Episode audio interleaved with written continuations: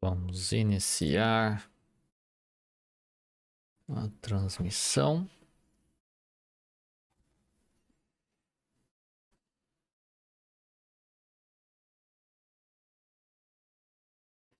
Aqui agora começou direto, nem perguntou no YouTube. Normalmente pergunta. Então já vou iniciar aqui no Instagram. Então, boa, bom dia na verdade, né? Bom dia para todos. Estamos aqui retornando às nossas lives depois da gente ter feito o evento, né? Quando a gente faz o evento de terapia cognitiva, a gente dá um, uma pausa nas lives para fazer as lives de aquecimento, que acabam sendo todos os dias e tudo mais. Então fica um pouco mais corrido, mais difícil a gente fazer essas lives aqui, tá? Então vamos lá. Não vamos perder muito tempo. Pessoal que já no YouTube falou bom dia, bom dia a todos. Bom dia, guerreiros e guerreiras. Isso mesmo, bom dia, guerreiros e guerreiras do, da psicoterapia. E aí, quem acompanha sabe que eu falo bastante isso. Então seja bem-vindo, seja bem-vinda a mais um Prática Cognitiva.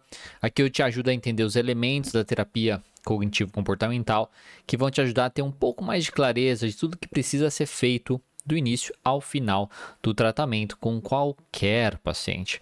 O que, que isso quer dizer? que você não precisa ficar focando, ficar preso em protocolos ou preso em diagnósticos.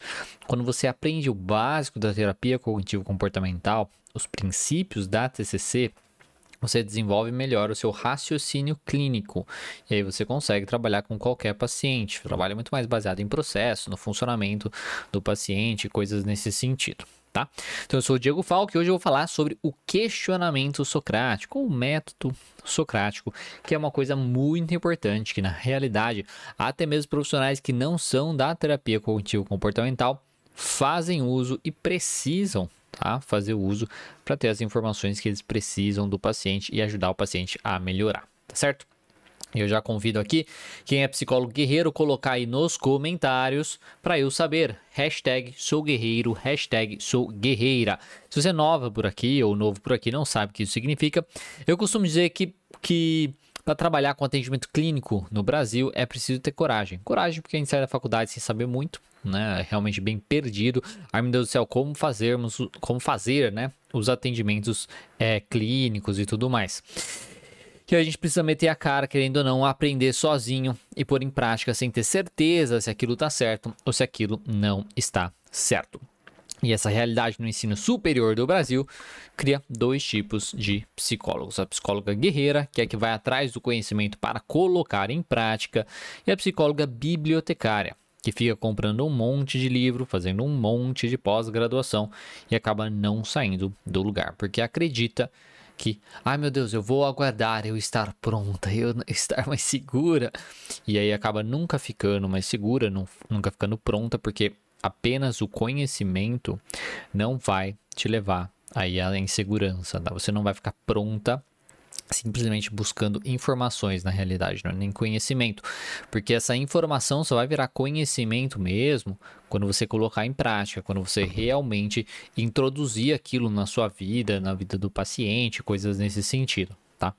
Então é muito isso, enfim. Daí cria dois tipos de psicólogas: a psicóloga guerreira e a psicóloga bibliotecária. Então você é a psicóloga guerreira ou a bibliotecária que vai, que enfrenta os desafios, mesmo com medo, desenvolve a coragem para crescer profissionalmente e vai estudando conforme coloca as coisas em prática, ou bibliotecário, que fica acumulando conteúdo.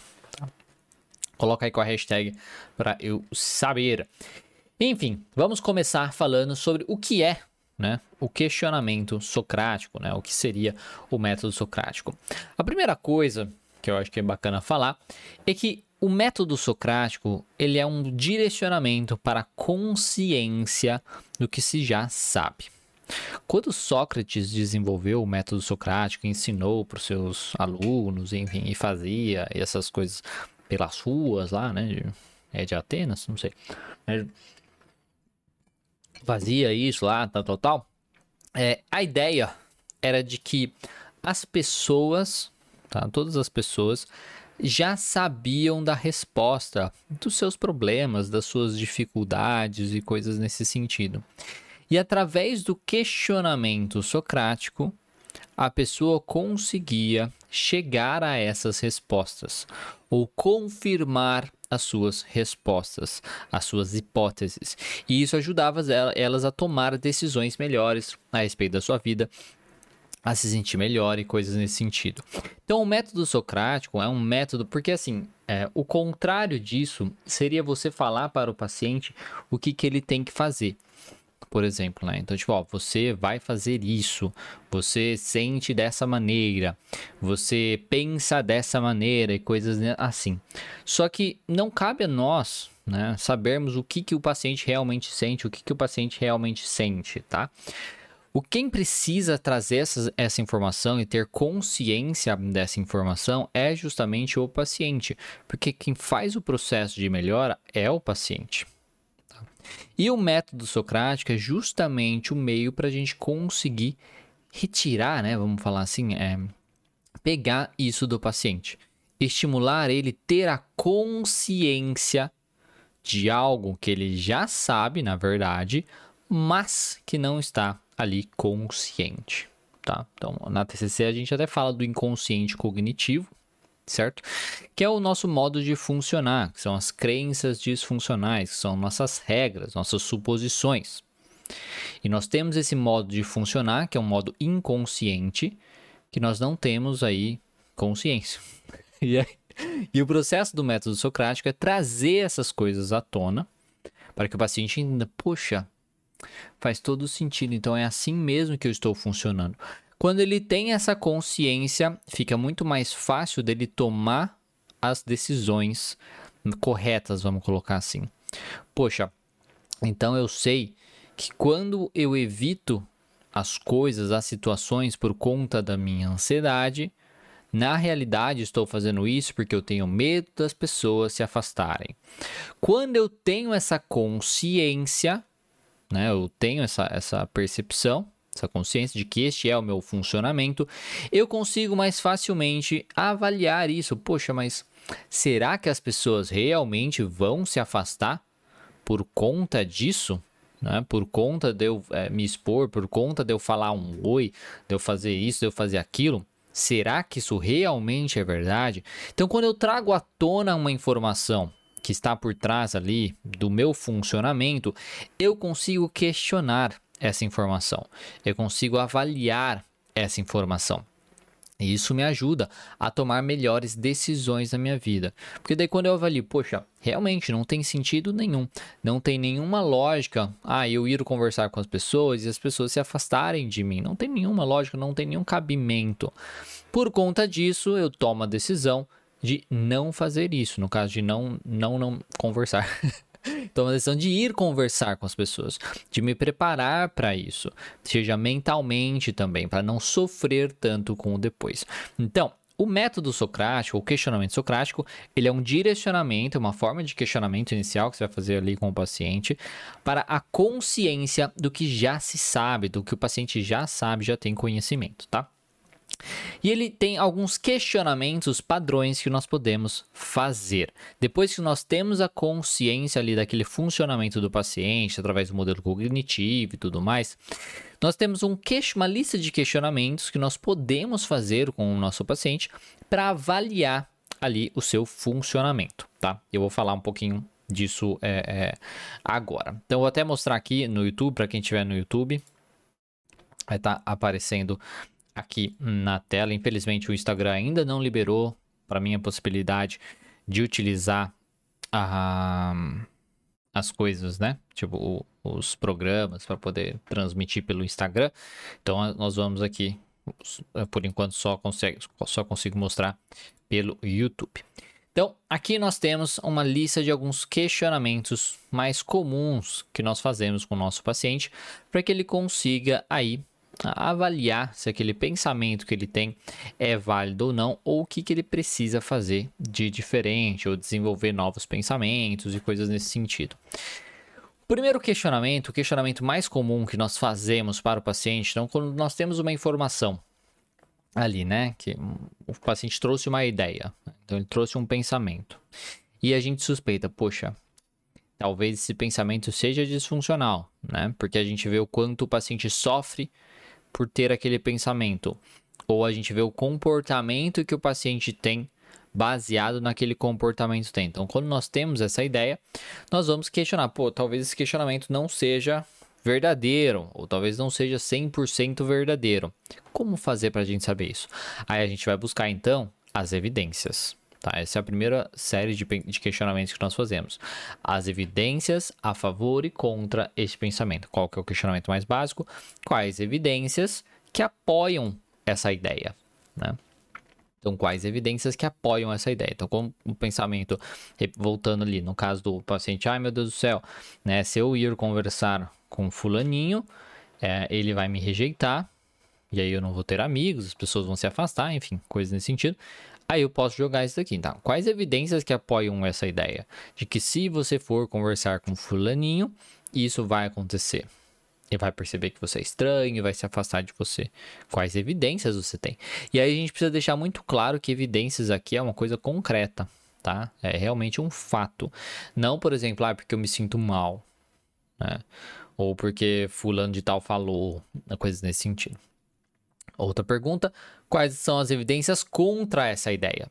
Então a gente vai nós vamos tanto avaliar as evidências a favor da ideia e contra essa ideia. Lembrando sempre de ser evidências, de ser coisas concretas e tudo mais. Só esse processo já ajuda no desenvolvimento aí, no começo, né, do desenvolvimento de uma habilidade mais crítica, de pensamento crítico que o paciente pode desenvolver. Porque quando ele começa a questionar os seus pensamentos na ideia de quais evidências que apoiam essa ideia, Tá, eu tô pensando isso, isso me causa mal, isso faz eu me comportar de uma maneira disfuncional. Tá, mas qual a evidência que eu tenho, ou quais evidências que eu tenho, que mostram para mim que este pensamento que eu estou tendo é verdadeiro, ou é funcional, né? ou é positivo, ou coisas nesse sentido? Que evidências eu tenho? Ou que evidências eu tenho contra esse pensamento, que mostram que isso não é verdade? com, a gente vai, nós vamos ajudando o paciente a fazer isso, fica muito mais fácil dele começar a questionar os mais diversos pensamentos dele que são disfuncionais. Tá? Outras, outro questionamento são as interpretações alternativas. Né? Então, qual seria a reação de outra pessoa que não sentisse e nem pensasse como você? Quando a gente busca o questionamento socrático, tá? principalmente que a ideia, assim, só para eu desviando um pouco do assunto, mas é, que, que é necessário. Quando nós pensamos no trabalho da terapia cognitivo-comportamental, o que nós queremos é montar um modelo cognitivo do paciente, né? então, para entender o funcionamento dele no seu dia a dia, basicamente. E aí nós vamos pegar justamente os pensamentos que ele tem, que talvez, né, porque nós não temos certeza de início, talvez sejam disfuncionais. Pensamentos que causam sofrimento no paciente. Pensamentos que trazem, façam, fazem com que ele haja de uma maneira bem disfuncional, seja para ele mesmo, seja para outras pessoas, a sociedade, coisas nesse sentido. Certo? Captamos esse pensamento. Aí nós precisamos avaliar o quão funcional é esse pensamento. Se ele é verdadeiro, se ele é falso, se ele é metade verdadeiro ou metade falso. Nós precisamos fazer essa avaliação. E é aí que entra justamente o questionamento mais básico de todos: quais evidências que apoiam essa ideia? Quais evidências contra essa ideia? E é importante quando você fizer isso com seu paciente que você escreva, que ele escreva justamente essas evidências, tá? Que não seja simplesmente falado, para realmente reforçar isso e fique mais preso ali na cabecinha dele, tá? Depois que nós avaliamos o pensamento, até, até é, assim, né, verificamos que talvez ele realmente seja disfuncional, nós vamos questionar ainda mais, nós vamos avaliar ainda mais esse pensamento para ver se não existem alternativas. Por quê? Porque nós precisamos desenvolver uma resposta alternativa. E esse é o processo da terapia cognitivo-comportamental. Então, nós vamos identificar o que nós vamos trabalhar, nós vamos avaliar isso, né, esse pensamento, por exemplo, e nós vamos desenvolver alternativas, pensamentos alternativos, pensamentos que mostrem que o paciente é mais capaz do que ele imagina, pensamentos que mostrem que o paciente estava exagerando, pensamentos que levem a emoções mais neutras ou emoções mais tranquilas ou até mesmo emoções positivas.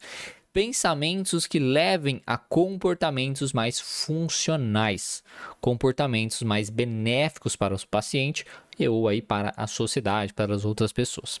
Esse é o nosso propósito, vamos colocar assim. E o foco principal é o pensamento, porque eu me comporto de uma maneira X, porque eu tive um pensamento específico para aquilo. Eu não me comporto de uma maneira totalmente disfuncional sem ter um pensamento que que permite, vamos colocar assim, eu me comportar dessa maneira bem disfuncional. Normalmente nós temos pensamentos permissivos que levam a comportamentos disfuncionais ou pensamentos bem exagerados que levam a emoções aí bem disfuncionais também. Enfim, então uma a gente vai buscar interpretações alternativas né, para o paciente. Uma forma de questionar isso, uma forma de questionamento, questionamento que nós temos, são justamente isso das interpretações alternativas. Então, qual seria a reação de outra pessoa que não sentisse e nem pensasse como você? Pô, como assim, né? Qual seria a reação de outra pessoa que não sentisse e nem pensasse como você? Nesse ponto aqui, o paciente já precisa entender que as pessoas reagem de maneira diferente frente a uma mesma situação. Então não é só porque as pessoas passam pelas mesmas situações que elas reagem sempre da mesma maneira. Tá? Então ele precisa entender isso para justamente a gente fazer esse questionamento. Né? Tá, ok, então você, é, é, sei lá, recebeu um não da menina na balada. Então, você recebeu um não na menina na balada e ficou muito triste com isso, ficou muito abalado, muito afetado com essa situação. Tá? Qual seria a reação de outra pessoa que não sentisse nem pensasse como você? Porque você ficou pensando, ah, ninguém gosta de mim, nada vai dar certo para mim, nunca vou conseguir uma namorada e tal. Pensa num amigo seu que nunca passou por isso, ou já passou por isso, mas pensa num amigo X. Você tem um amigo seu que é mais garanhão, não sei o que e tal. Ah, tem, fulano de tal, tá. O que, que ele pensaria nessa situação? Como que ele reagiria a essa situação de receber o não? Que fala ele teria? Né? basicamente, que pensamentos ele teria. E aí isso estimula o paciente a pensar como outras pessoas reagiriam. Novamente, isso ajuda a reforçar para o paciente que pensamentos diferentes levam a reações diferentes e de que o seu pensamento disfuncional leva ele ao seu sofrimento e possivelmente a um comportamento disfuncional. Nesse caso, pode ser, ah, eu nunca mais vou conversar com ninguém na balada, por exemplo. Então pode levar a um comportamento bem disfuncional. Assim, ah, não vou mais sair também, ou coisas nesse sentido. Então, qual seria a reação de outra pessoa que não sentisse e nem pensasse como você? Uma pessoa que estivesse mais tranquila, passou por essa situação, mas não sofreu tanto como você. Tá, ele continuaria na balada, ia conversar com outra menina, ia fazer isso, tal, tal, tal. Qual conselho você daria para uma outra pessoa? Aqui você pode estimular o paciente na ideia de pensar, olha, pensa em alguém que você gosta bastante, alguém que você sente que não é todo mundo que vai ter isso, mas que você sente que você é uma espécie de mentor, assim, ah, às vezes um irmão mais novo, às vezes um primo, ou até mesmo um amigo, né? Coisas assim. É, pensa essa pessoa, que essa pessoa, então você estimula o paciente a pensar nessa pessoa e fala assim, tá. Agora imagina que essa pessoa passou pela mesma situação que você passou e está pensando como você está pensando. E reagiu dessa maneira como você reagiu. Que conselho você daria para essa pessoa? Tá? Que conselho você daria para ela? O que, que você falaria para ela? Né? Pô, eu falaria para ela que é normal, né? Não sei o que, a gente vai receber muitos não da nossa vida, blá blá que é assim mesmo, né? Ninguém, né? ninguém é perfeito para todo mundo. Enfim, coisas variadas assim. Tendo essa informação, eu posso, eu consigo mostrar para o paciente novamente que existem alternativas, que existem psicoeducações que são possíveis de serem feitas. Então, que conselho você daria para outra pessoa? E novamente, você vê que estou buscando aqui as informações do próprio paciente. É ele que está me falando essas coisas. Isso mostra que ele tem a capacidade para pensar dessa maneira, seja com outra pessoa, seja com ele. Mas ele está pensando com outra pessoa, mas isso pode mostrar para a gente que ele pode pensar sim a respeito dele mesmo. Há outro pensamento que explica a mesma situação, existe uma explicação alternativa aí também que seja diferente desse pensamento que você teve, que as pessoas vão te rejeitar, que nada dá certo para você, coisas nesse sentido. E que evidências você tem a favor das alternativas também tá? Para justamente reforçar. Isso daqui ajuda o paciente a treinar isso aí, esse desenvolvimento, né, de pensar em respostas diferentes do que ele costuma ter, mesmo que ele não acredite nessas respostas alternativas de cara, mas é um treino, tá? É tudo um processo. Conforme vai andando o tratamento, vai ficando mais fácil de fazer isso e essa essa essa busca de alternativas fica mais realista, né? Vamos colocar assim, fica mais fácil dele acreditar nessas alternativas. Porque a gente vai buscar também as evidências a favor dessas respostas alternativas, coisas que mostrem para ele que talvez isso é mais verdadeiro do que o seu pensamento inicial. Quando nós podemos questionar também, podemos questionar o realismo daquele pensamento disfuncional do paciente, né? Por exemplo, qual a sua meta nessa situação? O pensamento disfuncional ajuda ou atrapalha na realização da sua meta. O que, que isso quer dizer, né? Por exemplo, porque às vezes o paciente ele tem um pensamento tão disfuncional, né? Por exemplo, é, ah, eu não vou mais fazer isso, né? Não vou mais fazer isso porque as pessoas me rejeitam, porque nada dá certo para mim, ou coisas nesse sentido. E aí, às vezes, o paciente tem uma meta muito específica, por exemplo, uma meta profissional, uma meta de relacionamentos, uma meta, né, assim, de, por exemplo, vamos pensar assim, ele quer passar num concurso, tá? Ele quer passar num concurso, mas aí ele fica muito frustrado quando às vezes ele não passou em um concurso no passado, ele lembra disso e fica pensando, né? Nossa, eu não sei se eu dou conta, eu não sei se eu vou conseguir, eu não sei se isso é para mim ou coisas nesse sentido. Então a gente pode voltar à meta do paciente, tá, mas qual que é a sua meta nessa situação? Pô, minha meta é passar no concurso, é tudo certo, tal, certo. Então a sua meta é passar no concurso. Você ficar pensando a respeito disso, de que você não é capaz, que as coisas não vão dar certo, que nunca estão certo para você e tudo mais, te ajuda ou te atrapalha na realização dessa meta? Então você ficar pensando sobre isso, ter esse pensamento, aí você pode até falar o pensamento específico, te ajuda ou te atrapalha na realização dessa meta? Outra coisa, descatastrofização. O que de pior pode acontecer? Então, a descatastrofização é muito utilizada quando o paciente está o quê? Catastrofizando. Então, o que é catastrofizar? É pensar sempre no pior, no pior cenário possível que o paciente pode ter a respeito de uma situação. Então, assim, nada vai dar certo para mim, eu não vou conseguir. Se tal coisa acontecer, se eu for mal na prova, isso significa que eu vou repetir de ano. É, se minha esposa me deixar, eu nunca mais vou dar conta de nada eu não vou conseguir nem levantar da cama. Se eu não conseguir tal vaga na, no concurso ou no emprego e tal, vai ser o meu fim, né? Vai ser terrível e coisas nesse sentido. E aí a descatastrofização entra muito nesse questionamento, tá?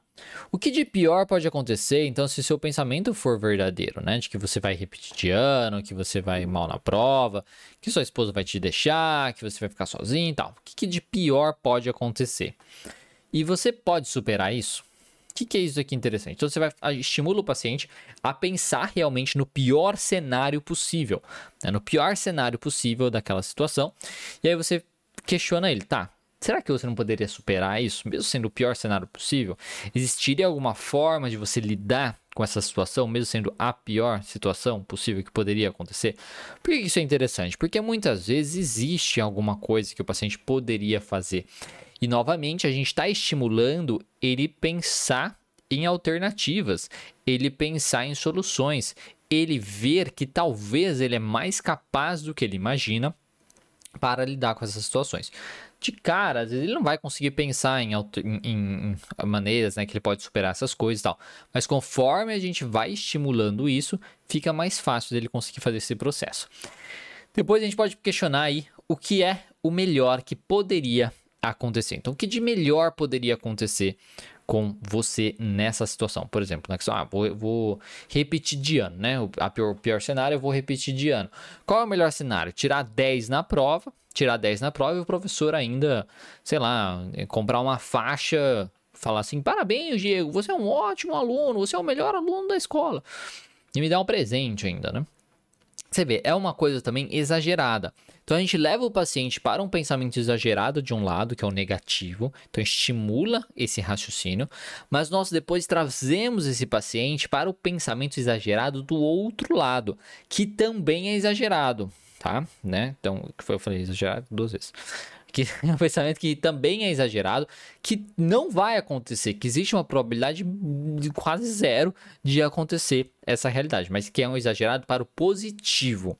Fazendo esse processo, então a gente tira o foco do negativo, focando numa coisa mais positiva, e aí depois a gente questiona qual é o resultado mais realista, que é o mais provável de acontecer nessa situação. E aí, nesse processo, a gente ajuda o paciente a, a justamente chegar na resposta do que é mais provável de acontecer. Tá? Então, é, deixa eu só ver aqui uma coisa. Tá? Então, isso. Outra coisa que a gente pode fazer é a reatribuição, tá? Então, por exemplo, qual o efeito da minha crença nesse pensamento disfuncional? Qual o efeito de eu mudar aí, é, se eu mudar o meu pensamento? O que eu deveria fazer em relação a isso? Qual o efeito de se crer em uma interpretação alternativa? Aqui é mostrar para o paciente como o foco nesse pensamento disfuncional é ruim para ele. Né? Então, poxa, se você crer bastante nesse pensamento. Se você realmente ficar aí crendo, né? Essa é a crença aqui no caso é a crer neste pensamento, tá? Não é a crença, tipo, crença irracional e tal. É, é, então assim, qual é o efeito? Se você ficar crendo nesse pensamento, se você acredita realmente que você é, vai repetir de ano, que as pessoas não gostam de você e tudo mais, qual é o efeito disso? Tá? O que que acontece? O que que acontece? Poxa, às vezes estimula eu não estudar, porque já que eu acho que eu vou repetir de ano, que nada precisa ser feito, então eu não vou estudar, não, não faz sentido eu estudar. Então estimula eu achar, né, faz eu pensar depois que eu não, não, não vale a pena estudar, que não vale a pena fazer nada, né? Ou me estimula a, não me socializar com as pessoas, a não sair com meus amigos e coisas nesse sentido. Hum, tá.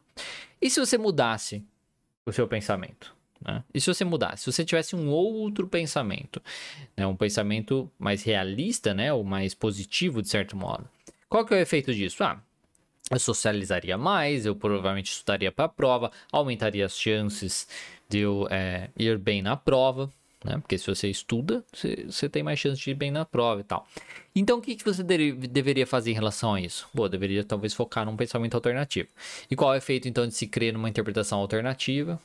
Aí seria justamente a mesma coisa do mudar ali o, o, o pensamento, basicamente. Mas a ideia é já novamente estimular uma, um pensamento alternativo. Estimular o paciente a perceber o quanto ele ficar preso num pensamento disfuncional prejudica ele de certo modo. Tá? Reforçando aqui pro pessoal do, do Instagram, que eu estou mostrando na tela as coisas aqui no YouTube. Tá? É, pragmatismo. Outro também é isso aqui: vantagens e desvantagens de continuar crendo no pensamento disfuncional.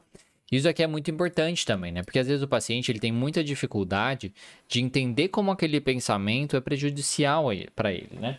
Como aquele pensamento realmente não traz nenhum benefício para ele. Às vezes ele tem muita dificuldade de entender isso.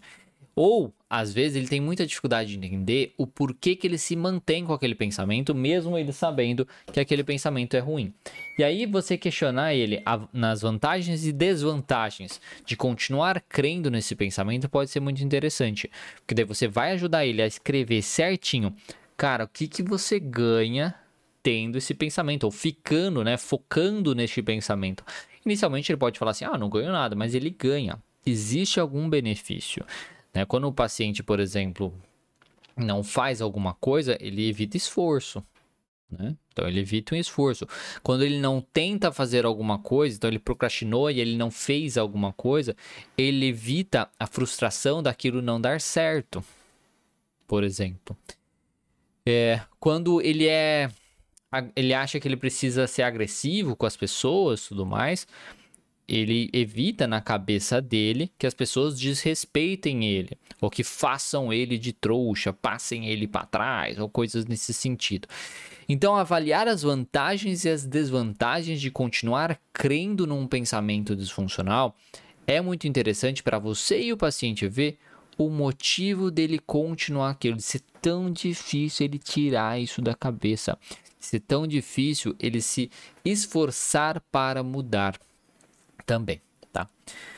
Descoberta guiada, né? Então, fazer o questionamento também ajuda na descoberta guiada aqui, né? Que é basicamente o que significa da crença, né? Então, o que significa o pensamento disfuncional, então ajuda a enxergar na crença do paciente. Ok, se isso realmente é verdade, o que isso significa sobre você, o que isso diz sobre você.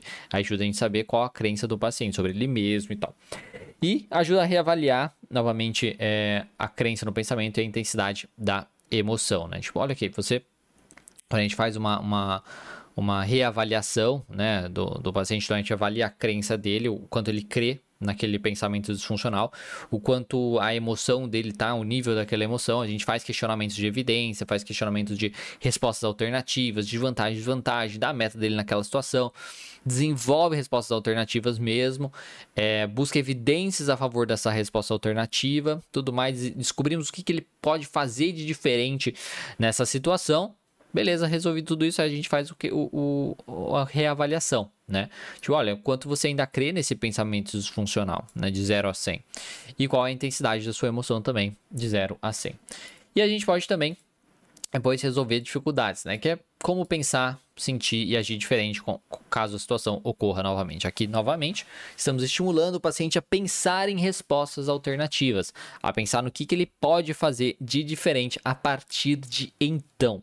Então, a gente fez todos os questionamentos, a gente chegou em muitas aí é, respostas alternativas para ele, mostrando que o seu pensamento é bem disfuncional, e a gente fala, ok, beleza, então a gente entendeu isso, você realmente a um pouco menos no seu pensamento, né, sei lá, 5% já, já mudou alguma coisa. O seu pensamento, você já sabe que existem respostas alternativas aí para essa situação, mas como você pode então fazer diferente daqui para frente? Estimular isso no paciente é muito importante. Então você vê, é um questionamento que você faz, que você estimula o paciente pensar no que ele precisa fazer, pensar na resolução de problemas, tá? E é isso que você precisa fazer com o seu paciente. Deixa eu só ver aqui. Isso. Tá? Então ele ajuda basicamente no, o questionamento socrático, ele ajuda a gente fazer essas coisas, né, do, do basicamente trazer a consciência para o paciente e também para nós psicoterapeutas de vários funcionamentos do paciente, do que ele realmente pensa nas coisas e tudo mais. E também ajuda no desenvolvimento de respostas mais funcionais do paciente. Tá? E como que isso pode ajudar o terapeuta, né? O psicoterapeuta de modo geral? Ele ajuda aí a observar que coisas, coisas que não estavam percebendo antes, tá? E que não estavam na sua consciência. Então, quando você psicoterapeuta, isso estou falando tanto de forma a ajudar a perceber como o o paciente, tá? Coisas do paciente que, que ele estava funcionando e a gente não sabia, como sua, tá? Você mesmo do psicoterapeuta. Se você aprende a utilizar o questionamento socrático com você mesmo, é importante que você tenha uma atitude mais de pensamento crítico, tá? Sobre as coisas e isso é muito importante mesmo, tá? Para que você faça justamente isso. Utilize o questionamento socrático na sua vida vamos colocar assim, pessoal, principalmente ligada à profissão, tá? Principalmente ligada à profissão. Você provavelmente, nossa, então, você provavelmente tem muitos pensamentos disfuncionais a respeito da sua profissão, como a ideia do, do, do, do psicólogo guerreiro e da psicóloga bibliotecária, tá? Então, se você é um psicólogo bibliotecário, provavelmente você tem muitos pensamentos disfuncionais a respeito do que significa ser um psicólogo, a respeito do que você precisa para começar, a respeito de várias coisas relacionadas à sua insegurança e à sua e à prática profissional que impedem você de fazer o que precisa ser feito. E se você parar e questionar aí parar um pouquinho e questionar né, quais são esses pensamentos que você tem, é importante que você faça o uso do questionamento socrático. Buscar, poxa, que evidências eu tenho de que isso é verdade? E lembrando, ah, porque o meu professor falou, isso não é uma verdade, isso não é uma evidência. Tá? Até porque o meu professor falou que a clínica não dá dinheiro, por exemplo. Isso não é uma verdade. Na evidência de muitos profissionais por aí divulgando conteúdos nas redes sociais, em cursos também, mostrando que eles ganham dinheiro com, com, com com, é, com atendimento clínico, isso é uma verdade. Entendeu? Ou profissionais, pessoas que você conheça também, que ganham dinheiro com atendimento clínico, isso é uma verdade, isso é uma evidência. Alguém que falou para você porque sim, isso não é uma evidência. Então você precisa entender muito bem isso. Então, é, entender muito bem o questionamento socrático, você pode trabalhar com você mesmo a respeito disso, tá? Então, eu convido você a justamente fazer esse processo, de parar um pouquinho, de tentar identificar o que, é que te impede tanto de começar o seu atendimento clínico, ou se você já tem, né, já está realizando atendimento clínico, quais pensamentos que você tem que às vezes impedem você de crescer profissionalmente. Né, de ser o melhor profissional que você pode ser. E aí você vai realizando esses questionamentos que eu mostrei justamente aqui, junto com esses pensamentos, para que você desenvolva respostas alternativas.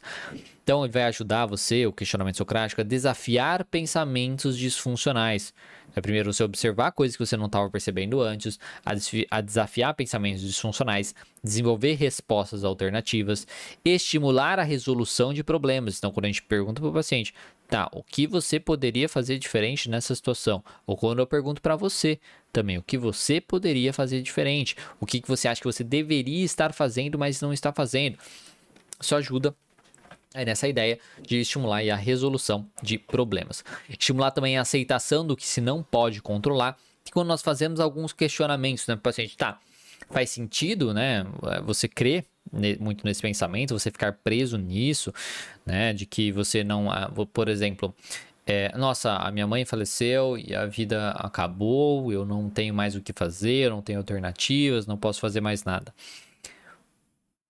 qual é o, o, o, sentido? Existe uma vantagem de você ficar crendo nesse pensamento, nessa ideia de que você que não tem solução, que sua vida acabou para sempre, coisas nesse sentido, né? Então assim ajuda na, também na ideia da aceitação de que existem algumas coisas na nossa vida que nós não podemos controlar. Nesse caso que eu tô falando a respeito da morte, por exemplo, tá? Motivar o paciente também para realizar as mudanças necessárias. Então, estimula o paciente a fazer mudança, porque, poxa, você está reclamando tanto, você está incomodado tanto com isso, mas você tem essa meta, você tem esse objetivo de vida, mas, cara, por que você não está fazendo o que é necessário relacionado à sua meta específica, tá? Ajuda o paciente também a trabalhar com suas próprias, é, você, né, terapeuta também, a trabalhar com suas próprias crenças sobre o processo terapêutico, tá? Porque você tem crença sobre o processo terapêutico, como deve ser, como não pode ser e tudo mais. E aí você identificar esses pensamentos e trabalhar, questionar esses pensamentos vai te ajudar com isso. Trabalhar com suas próprias crenças sobre sua própria capacidade. Tem muitos profissionais que acreditam que são muito incompetentes, que não conseguem, ah, porque eu não consigo ajudar o paciente a fazer isso, porque eu não consigo ajudar o paciente a fazer aquilo. Você precisa avaliar esses seus pensamentos disfuncionais e ver se existe um fundo de verdade ou não tá? Ver se eles são, na realidade, exagerados. E se lembrar do que é importante também antes de cada sessão, tá? Então, porque quando você faz um questionamento de você, por exemplo, sempre antes de cada sessão, você poder falar assim: ah, o que eu poderia fazer de diferente nessa sessão? Ou o que estou. É, o que está falhando né? Às vezes no final de cada sessão você pode assim, o que está falhando, o que eu poderia melhorar? Isso é uma forma de questionamento. O que, que eu poderia melhorar? Baseado no que estou observando, o que, que eu poderia melhorar, o que eu poderia tentar de fazer, fazer de diferente. Aí no começo de cada sessão, você faz esse mesmo questionamento, né, no sentido para você resgatar essa informação e fazer diferente em cada sessão. Se esse conteúdo aqui estiver te ajudando, não sei se está uma bosta ou, ou não, por favor, comentem. O fato de vocês não, comentarem me deixa realmente muito isolado. Eu nunca sei se tá bom, se tá ruim, como estão as coisas. E aí fica mais difícil de fazer adaptações no conteúdo, principalmente nos próximos conteúdos. Então, por favor, comentem, né? E, e de, me deixem saber se que forma, né, de conteúdo que vocês preferem. Então, se esse conteúdo está te ajudando, por favor, compartilhe com outros profissionais ou estudantes também de psicologia que você acredita que podem se beneficiar dessa aula. Se você está no YouTube, tem um, aqui embaixo tem uma setinha para você fazer esse compartilhamento. Se você está tá no Instagram, tem um aviãozinho de papel aqui para você fazer esse compartilhamento. Então clica na setinha no ou no aviãozinho e me ajuda a levar esse conhecimento para mais profissionais da psicologia. E quem compartilhou, escreve aí. Eu compartilhei para saber que você gosta do meu trabalho. E aproveita e curte esse conteúdo também. Dê um gostei no YouTube e dá um, um, um coraçãozinho também aqui no Instagram. E como que isso pode ajudar o paciente, né? O questionamento socrático, como ele pode ajudar. A Zenilda falando que está excelente, que bom, fico feliz, é, fico muito é, contente. A Ana Laura também falou que ajuda muito. Ok, que ótimo. Ótimo, ótimo, ótimo. Então vamos continuar aqui, depois eu leio o resto dos comentários. Enfim, e aí como pode ajudar o paciente essa questão do questionamento socrático, tá? Primeira coisa é observar coisas que não estava percebendo antes, que não estava na consciência, então, como eu já falei. Então, o questionamento socrático vai ajudar o paciente a perceber coisas que ele não estava percebendo antes. Vai ajudar ele a desafiar pensamentos disfuncionais, né? então ele vai identificar o funcionamento dele vai ajudar ele a desafiar esses pensamentos funcionais, a desenvolver respostas alternativas, mesma coisa do terapeuta, estimular a resolução de problemas, estimular a aceitação do que não se pode controlar, motivar para o processo, lembrar dos seus valores, lembrar das estratégias, tá? Isso é muito bacana, porque o lembrar dos valores é no sentido assim, cara, o porquê que você está fazendo isso. Porque às vezes o paciente está desmotivado, vamos supor, né? Então o paciente está bem desmotivado e você pode lembrá-lo, né? Tipo, poxa, certo, está desmotivado. Por que mesmo que você estava fazendo isso? Por que, que mesmo que você decidiu fazer isso na sua vida, no seu dia a dia e tudo mais, tomou essa decisão? Então, questionamentos também podem ajudar o paciente a relembrar de coisas. Quando você tomou a decisão para fazer a faculdade, né, por exemplo, qual era a sua intenção? O que, que você queria? Isso mudou ou isso ainda se mantém? Tá? Então, questionar justamente todas essas questões é, ajuda a gente conseguir trazer à tona os valores do paciente, resgatar essas questões né, do paciente. Então, isso ajuda bastante. Então, ajuda a lembrar ele dos seus valores para se manter mais motivado. E ajuda a lembrar também das estratégias, porque muitas vezes com o passar do tempo, o paciente às vezes para de colocar em prática algumas estratégias, algumas coisas, né, que a gente está ali é, é, é, é, trabalhando né, no processo de terapia. E aí ele fala assim: ah, eu não sei fazer o que fazer dessa, dessa, nessa situação. E às vezes você já trabalhou com ele coisas parecidas. E você pode resgatar: hum, certo, teve essa situação. Está, está acontecendo essa situação. Mas nós já trabalhamos com, com, uma situação parecida no passado, dessa, dessa, dessa maneira, blá, que aconteceu tal coisa e tal. Você lembra o que, que a gente fez naquela vez? Você vê que é sempre questionando. Esse é o questionamento socrático. Você lembra o que, que a gente fez naquela vez? O que, que foi que a gente fez? Por que, que aquilo funcionou? Será que isso poderia também ajudar nessa situação aqui, agora? O que, que você acha? Será? Então, aí estimula esse processo. Então, o questionamento também pode ajudar a fazer o paciente lembrar de estratégias, lembrar de coisas que foram úteis no passado, mas que ele ali às vezes se esqueceu atualmente ajuda a lembrar do que foi discutido nas sessões também.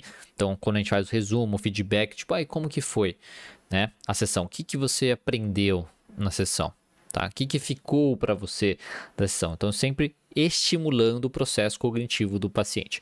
Reforça os seus ganhos, o que, que você já ganhou, como foi o benefício e tudo mais, então ajuda a reforçar tudo isso.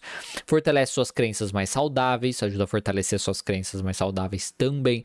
Né? Quando o paciente age de uma maneira saudável, de uma maneira positiva, você é, pode tentar resgatar né, o, o, os benefícios disso através do questionamento socrático. Ah, quando você age dessa maneira, ah, que bacana, você teve esse comportamento.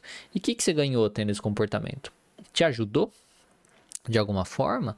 Como você se sentiu depois de ter esse comportamento? Você acha que você consegue continuar tendo esse comportamento? Você vê que ajuda o paciente a perceber como o seu comportamento positivo também é benéfico é, fortalecer suas crenças mais saudáveis, como eu já comentei, e enfraquecer o uso de comportamentos que mantêm as suas crenças mais disfuncionais. E qual seria o problema de não usar né, o questionamento socrático? Porque você vê que,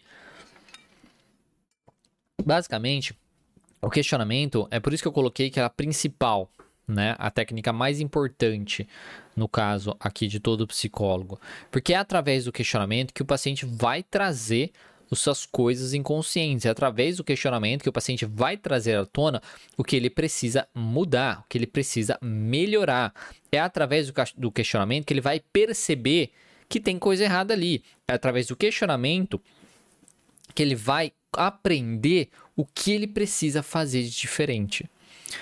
Porque uma coisa que a gente faz, né, que nós fazemos na, na TC, que a gente fala na realidade, é pergunte, não fale. Por quê? Porque se eu falo para o paciente as coisas, ah, porque você se sentiu dessa maneira, por exemplo, em vez de eu questioná-lo, como você se sentiu nessa situação? Ou se eu falo, olha, isso daqui é uma evidência a favor desse pensamento. Se eu faço isso, mesmo que seja verdade, verdadeiro, que realmente era aquilo mesmo, tem um impacto muito menor. Claro que em situações onde é muito difícil o paciente buscar aquela informação, eu fazer algumas inferências ou algum direcionamento pode ser benéfico em casos onde o paciente não consegue de jeito nenhum chegar naquela informação sozinho, tá? Mas eu sempre vou tentar questionar. Então o que a gente fala é pergunte, não fala, não fale na terapia cognitivo comportamental. Então sempre que possível, questione o paciente, tá? Sempre que possível, possível, possível, questione o paciente, tá? Essa é a ideia. Porque quando ele não descobre por si mesmo as coisas, tem um impacto bem menor.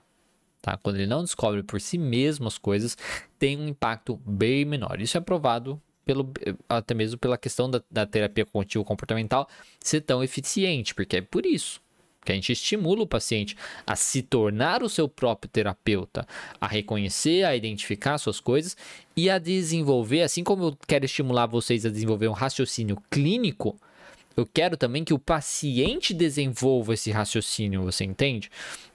Que você precisa ter esse raciocínio para que o paciente desenvolva depois esse raciocínio também, para que ele se torne o seu próprio terapeuta, para que ele consiga perceber, poxa, é, talvez eu estou pensando de uma maneira disfuncional. Vamos ver, vamos avaliar. Deixa eu pensar aqui, lá, escreve lá evidência, favor, contra, tá? Qual que é a minha meta na situação? É essa, tá? O que, que então tem que me comportar? Beleza, vale a pena ficar focando nisso? Não, não vale a pena. Como que eu deveria fazer diferente na próxima semana? É isso. Beleza, vamos lá fazer. É isso que a gente quer que o paciente faça. Eu quero que você faça isso também nesse processo. Então, o desenvolvimento da, do raciocínio clínico é bem por isso. É, é com você e com o paciente. E o questionamento socrático vai ajudar com isso também, tá? Então, uh, quando você não faz uso também, você tem uma dificuldade maior de motivar o paciente, porque você não consegue resgatar os verdadeiros motivos dele estar ali ou dele não conseguir fazer as coisas importantes. Tem dificuldade do paciente resolver os problemas sozinho, né? Porque ele não aprende a resolver os problemas sozinho, a questionar as coisas. O paciente tem dificuldade também de desenvolver respostas mais funcionais, dificuldade de aprender a ser o seu próprio terapeuta, como já comentei, dificuldade de reconhecer os seus ganhos, de prevenir as recaídas, de manter a melhora a longo prazo, porque ele fica difícil de reconhecer, por exemplo, a, o quanto os, os, os benefícios, né, O que, que ele fez, as estratégias que ele colocou em prática durante a terapia que ajudaram ele.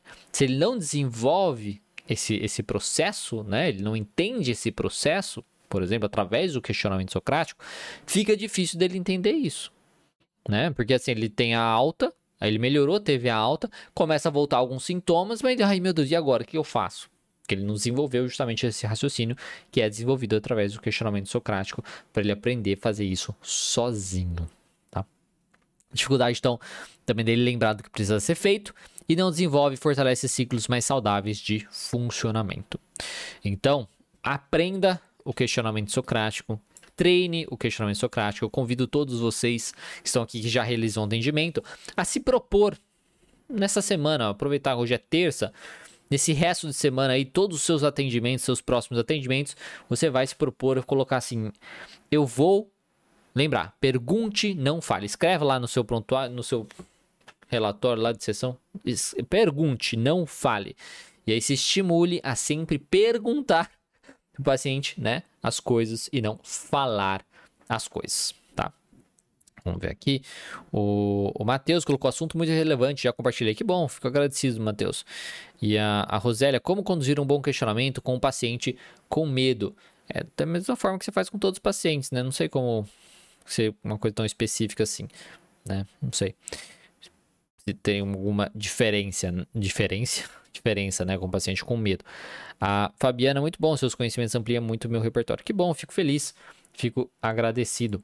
Aqui. E no YouTube. A Paula, é, bom dia. Temos que seguir esse protocolo de questionamento na mesma sessão ou podemos usá-lo em sessões posteriores? Não, você vai usando conforme você sente a necessidade. Muitas vezes só realizar as evidências a favor e contra já basta ali para aquele caso, depende do seu objetivo, tá? Se você só quer mostrar para o paciente que talvez seu pensamento é disfuncional, só as evidências a favor contra já basta. Se você quer estimular que ele faça alguma coisa diferente, aí é importante que você é, ajude ele a pensar, tá, o que você fa fa precisa fazer agora? Se é muito difícil o paciente entender como aquilo é prejudicial, buscar a questão da meta dele, tá? Qual é a sua meta nessa situação? Ficar pensando dessa maneira te ajuda ou te atrapalha nessa situação? Então, tudo depende do seu objetivo com aquele caso, com aquele momento do paciente, tá? Então, às vezes pode usar vários numa mesma sessão, às vezes você vai usar conforme vai aparecendo, às vezes você nem vai usar tudo com um paciente, tá? Essa é a ideia. Quando o paciente desistia, eu sempre tinha a Mariana colocando aqui. É, quando o paciente desistia, eu sempre tinha pensamentos do tipo: sou muito, um, sou uma, uma ruim psicólogo, né? Uma psicóloga ruim.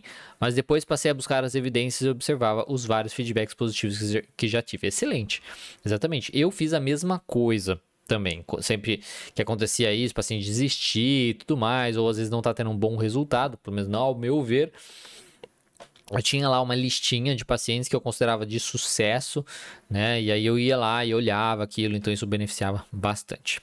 A Ana Laura ajuda muito, a Down está muito bom, que bom. E o Sócrates, um dos pontos é promover a reflexão no paciente e através dela ele pode ter insights tanto na sessão quanto no seu dia a dia. Exatamente. Isso é, é muito importante. Bom, é isso, pessoal. Espero que tenham gostado, espero que tenha sido útil esse conteúdo. Então, nós voltamos aqui até o próximo lançamento, no caso, né? O próximo lançamento de eventos, né? De eventos da academia da TCC. Aí, enquanto isso, nós vamos. Aí, uh, continuamos com a nossa live até lá, tá? Então, na terça-feira que vem, nós teremos mais uma live. Não sei qual será o assunto ainda. E é isso aí. tá certo? Então, espero que tenham gostado. Se você não é inscrito ainda, se inscreva no canal. Se você está no YouTube, segue esse perfil. Se você não segue esse perfil ainda, curta os conteúdos. E isso aí, tá certo? Então, muito obrigado. Um bom dia para vocês. Uma excelente, aí um excelente resto de semana e até mais. Opa, aqui, até mais.